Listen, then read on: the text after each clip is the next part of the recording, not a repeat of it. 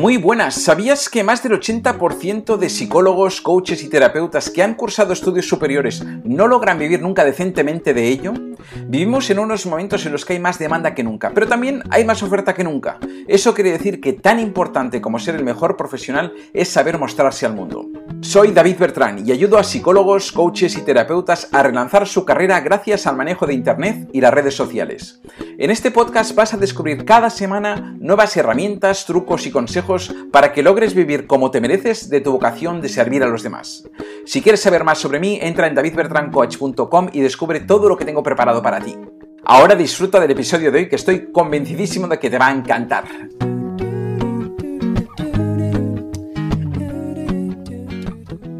Muy buenas, bienvenido, bienvenida una semana más al podcast del marketing del Dharma, donde esta semana te quiero hablar de algo que perjudica enormemente a nuestros negocios, que perjudica enormemente a la evolución de cualquier aspecto que tengas en la vida y no es otra cosa que el procrastinar. Y te quiero dar 10 tips, 10 trucos muy prácticos que te van a servir para dejar de procrastinar. Supongo que no eres el único que hoy o la semana pasada o, hace unos días dijiste mañana lo hago. Y ese mañana lo hago, cuando llega mañana vuelve a ser mañana lo hago, ¿no? Y difícilmente nos, nos salimos de ahí, ¿no? Y esto nos ocurre porque, aunque no nos demos cuenta, obtenemos unos beneficios inconscientes por no tomar acción, que no son otros que, por ejemplo, el no tomar riesgos y por tanto no equivocarme, el no salirme de mi zona de confort, etc. La cuestión es que hay infinitud de, barreras internas que tenemos ahí que nos llevan a procrastinar a todos, a quien más, quien menos, eh, creo que se sentirá reflejado con esto. Y la cuestión está en cómo podemos romper con estas barreras internas, cómo podemos salirnos de estos patrones para dejar de procrastinar y aprovechar mucho mejor nuestro tiempo. Hoy en día todos sabemos ya mucho lo que debemos hacer. Yo creo que mm, poco nos tienen que explicar. El tema es que pongamos ese conocimiento en acción, que nos pongamos a hacer aquello que debemos hacer, ¿no? Así que Vamos con estos 10 hacks, estos 10 trucos que estoy convencido de que te van a servir, como te digo, para desde hoy mismo romper con tu procrastinación. Y también date cuenta de una cosa muy curiosa. Al final nosotros procrastinamos hasta que nuestro dolor es suficiente. Cuando el dolor es suficiente, la acción se vuelve inevitable. Entonces, fíjate que muchas veces cuando no somos conscientes o muy conscientes del precio que estamos pagando por esa procrastinación, no, nos es relativamente fácil mantenernos ahí. Pero cuando el dolor se va acrecentando y se va haciendo cada vez más presente, ya nos cuesta mucho no tomar acción. Y esto da igual si es en una que estamos incómodos, en un trabajo que no soportamos o en una situación económica que no podemos más con ella o incluso donde sea muy claro y todos lo hemos experimentado es ante un examen, ¿no? Que dejamos mm, para estudiar para mañana o para pasado mañana y cuando faltan dos días, tres días, una noche para el examen, ahí nos ponemos como locos porque ahí ya el, el dolor de las consecuencias es muy evidente y este dolor de las consecuencias que sea tan patente es lo que nos hace tomar acción y por tanto dejar de procrastinar. Así que bueno, vamos a tratar de ver qué aspectos pueden permitirnos no llegar a ese dolor para poder antes mm, dejar de procrastinar y hacer aquello que debemos hacer y por tanto no postergar tampoco los resultados que pueden ser muy buenos si tomamos las acciones que debemos tomar. Bueno, primer punto, autoconocimiento. Tienes que conocerte suficientemente como para entender cuáles son estas barreras internas. ¿Qué es lo que te pasa a ti con eso? ¿Tienes miedo a fracasar? ¿Tienes miedo a tomar riesgos por el que dirán? ¿Tienes miedo a no ser suficiente si confrontas eso para por lo que porque te ves que puede pasar, que te creas que no eres suficiente cuando te pongas a ello? Qué está pasando ahí detrás. Y eso solo lo sabes tú. Eso solo puedes hacer a, través de este trabajo de auto, autoindagación para poder investigar en tu foro interno y ver qué es aquello que te está frenando a ti, cuáles son esos beneficios inconscientes que utiliza tu mente para que no tomes acción. Así que como ves, el primer punto del autoconocimiento fundamental, porque solo desde este autoconocimiento podrás indagar en estas barreras internas que te dan esos beneficios inconscientes que te permiten seguir procrastinando y no tomar acción. Segundo punto, tener metas súper claras, súper concretas, súper específicas, medibles, eh, metas mm, smart, de estas que son simples, que son medibles, que son alcanzables, que son realistas, pero también retantes, ¿no? Y que, mm, y que son temporales, que son acotadas en el tiempo, porque al final el que una meta esté acotada en el tiempo es lo que nos permitirá medir si llegamos a esa meta o no. Y luego cuando tengamos esa meta súper clara, súper medible, ah, que sea alcanzable, pero que sea también retante, realista y demás, que la podamos segmentar en pequeñas submetas que mm, tengan a la vez su propio calendario para ver que vayamos por buen camino, para que nos permita corroborar que vamos por buen camino, o si nos desviamos, pues que podamos a lo mejor desviar la fecha en la que conseguiremos esa meta, pero conservando la meta. Es decir, la meta es ese faro que tiene que seguir estando ahí, aunque a lo mejor tenemos que mover la fecha porque las cosas no salen como nosotros esperábamos. No pasa nada. La meta no se mueve, se mueve la fecha para llegar a esa meta si es necesario, si vemos que conforme avanzamos no logramos acercarnos a, a la meta. Lo que no podemos hacer es esperarnos a tres días antes de que llegue a la meta y luego como frustrarnos de golpe porque no lo hemos conseguido. Lo podíamos haber visto antes si hubiéramos tenido estas metas intermedias que son un indicativo que nos permiten ver si ya vamos hacia la buena dirección o no. Tercer punto, priorizar. Priorizar porque todos tenemos un tiempo específico, que son 24 horas. Todos tenemos 24 horas y esto es lo más democrático que existe, pero dentro de estas 24 horas hay personas que las gestionan con mucha más eficiencia que otros. Y lo que, lo que marca la eficiencia es este saber distinguir lo urgente de lo importante, es este saber identificar cuál es ese 20% de acciones que te dan el 80% de resultados. Esto siempre ocurre, el 20% de la ropa que tienes es el que te pones el 80% de las veces. Ah, y, y entonces así, el 20% de tus acciones te dan el 80% de los resultados. Entonces, ¿en qué te estás enfocando? ¿Cuáles son esas acciones? ¿Estás identificando bien cuál es, este 20%? Y luego sabes priorizar esto por delante de otras cosas. ¿De qué manera lo gestionas? Tienes que tener como una, una conciencia diaria de aquello que vas a hacer, una lista de tareas que te haga priorizar aquello que es urgente, ah, perdón, aquello que es importante por encima de lo que es urgente, porque si no, lo urgente se te va a llevar por delante y no lograrás hacer lo que realmente es importante. Cuarto paso, va ligado con este tercero que decíamos, la planificación y la organización. Necesitas planificar. Decía Brian Tracy que no planificar es planificar fallar. Y es así, realmente si no planificas no llegarás donde quieres ir. Ah, piensa que también las tareas toman el tiempo que tú les des, ah, les estimes para ellas.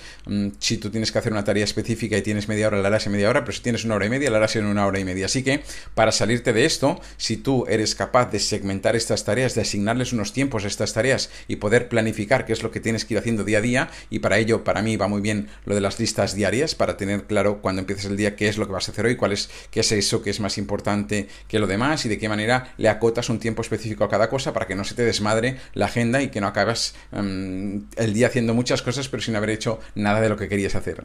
Quinto punto, elimina las distracciones y este punto hoy es más importante que nunca porque nunca habíamos tenido tantas distracciones, tantas interacciones, tantas interrupciones como tenemos hoy, especialmente a través de, del teléfono móvil, ¿no? Nos llegan notificaciones de todos lados, tenemos mezclado las notificaciones de grupos de WhatsApp de familia cuando estamos en el trabajo, grupos de WhatsApp de trabajo cuando estamos en familia, no sabemos ah, acotar estas ah, interrupciones que tenemos y por tanto esto nos impide muchísimo el hecho de trabajar bien. Por lo que mi consejo es que desactives absolutamente todas las notificaciones de tu teléfono móvil, de WhatsApps, de emails, de todo tipo, para que seas tú quien de manera proactiva decida cuándo va a responder a estos. Si tú te marcas unos foros en función de la cantidad de gente con la que trabajes, de la, de urgencia que tenga el tipo de trabajo que tú tienes, tú te puedes segmentar el responder cada hora o cada seis horas o una vez al día, pero tú decides cuándo. Y cuando tú decidas, ahí sí abres tus, tus aplicaciones de mensajería o lo que sea y respondes a quien haga falta, emails, WhatsApps, lo que haga falta. Pero si lo dejas abierto, si dejas que sean las propias aplicaciones las que cuando quieran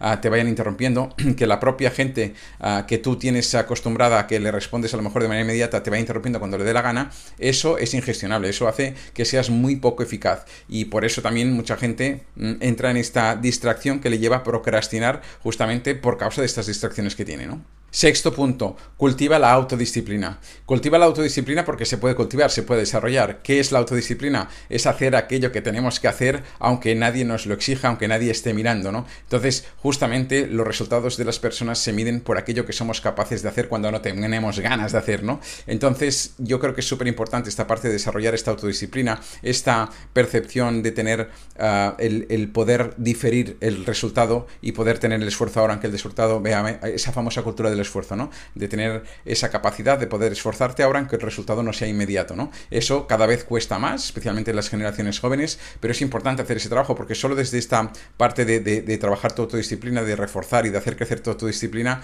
vas a lograr cumplir con tus compromisos, ¿no? Y en este sentido son fundamentales los límites, los autolímites, los límites que te pones a ti, los límites que te pones a los demás para que te permitan hacer eso, ¿no? Pero eh, los, en este caso son más importantes los autolímites, ¿no?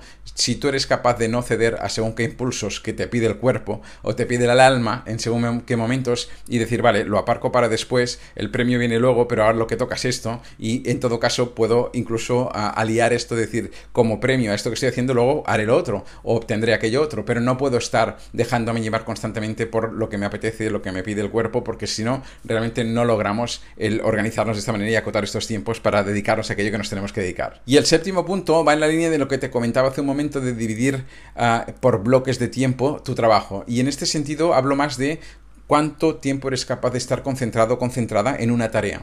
El ser humano no está ocho horas concentrado, es imposible. Hay personas que estamos mm, en bloques de media hora o de una hora. Yo en función del día, del momento, de la época de mi vida, también cambia esto. Lo que he desarrollado es mi capacidad como para darme cuenta de cuando ya no estoy concentrado, pues me levanto, me voy a dar una vuelta o me tomo un vaso de agua y me vuelvo a centrar, ¿no? En esto hay técnicas como la técnica Pomodoro, ¿no? Que es esa famosa técnica que son bloques de 25 minutos, ah, donde estás 100% concentrado, con todo desactivado y, en, y, centrado en lo que estás haciendo, con foco plenamente en aquello que estás haciendo, y luego tomas descansos de 5 minutos y vuelves a meter un bloque de 25 minutos.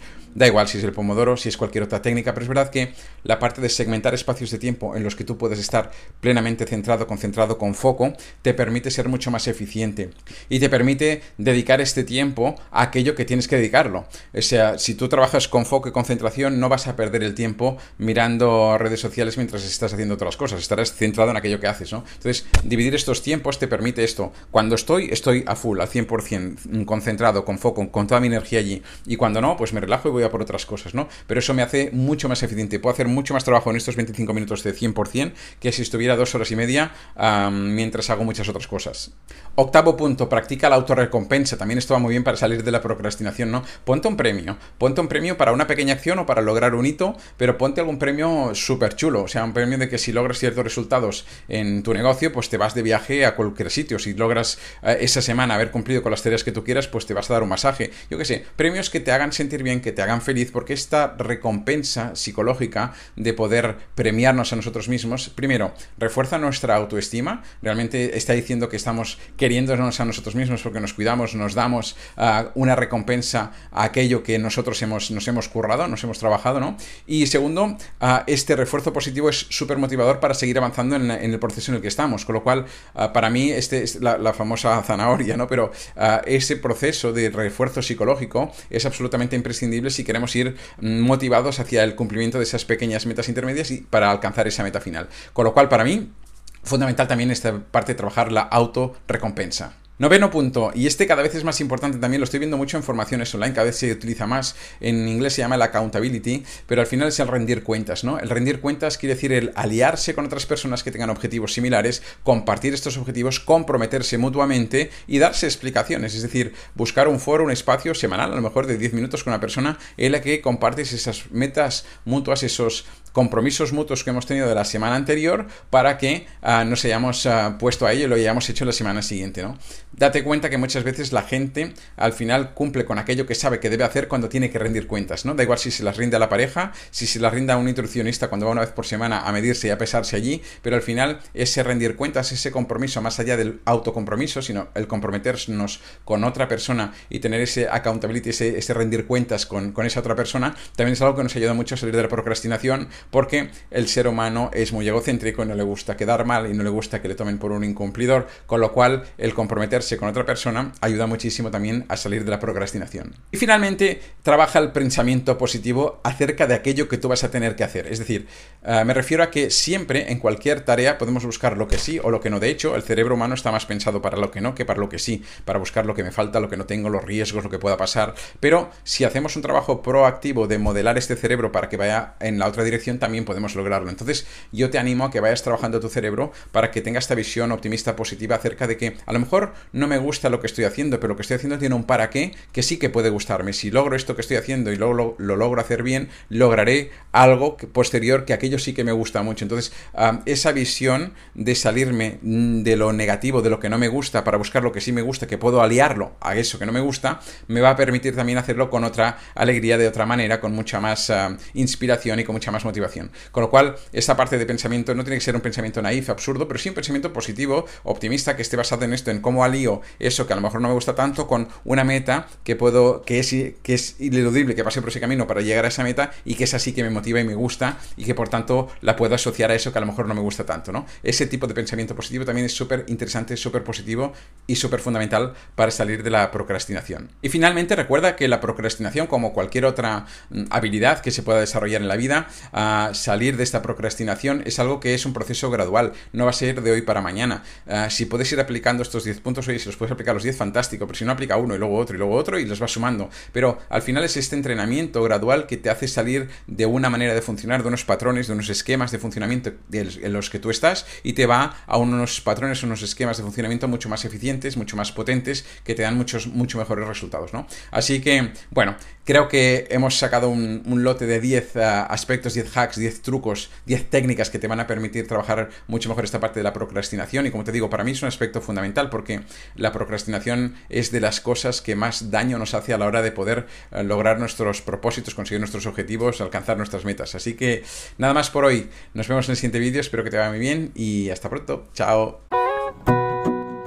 Hasta aquí el episodio de hoy. Recuerda suscribirte para recibir cada semana un nuevo episodio y compártelo con quien creas que pueda necesitarlo. Espero que te haya gustado y sobre todo que te haya servido para dar un pasito más hacia este objetivo de ganarte muy bien la vida con tu vocación de servir a los demás. Recuerda que si deseas acelerar tus resultados y quieres conseguirlo en menos de 90 días, puedes acceder al entrenamiento gratuito que encontrarás en davidbertrancoach.com barra marketing del Dharma, todo junto. Así que nada más, muchísimas gracias como te decía y nos vemos la próxima semana. Adiós.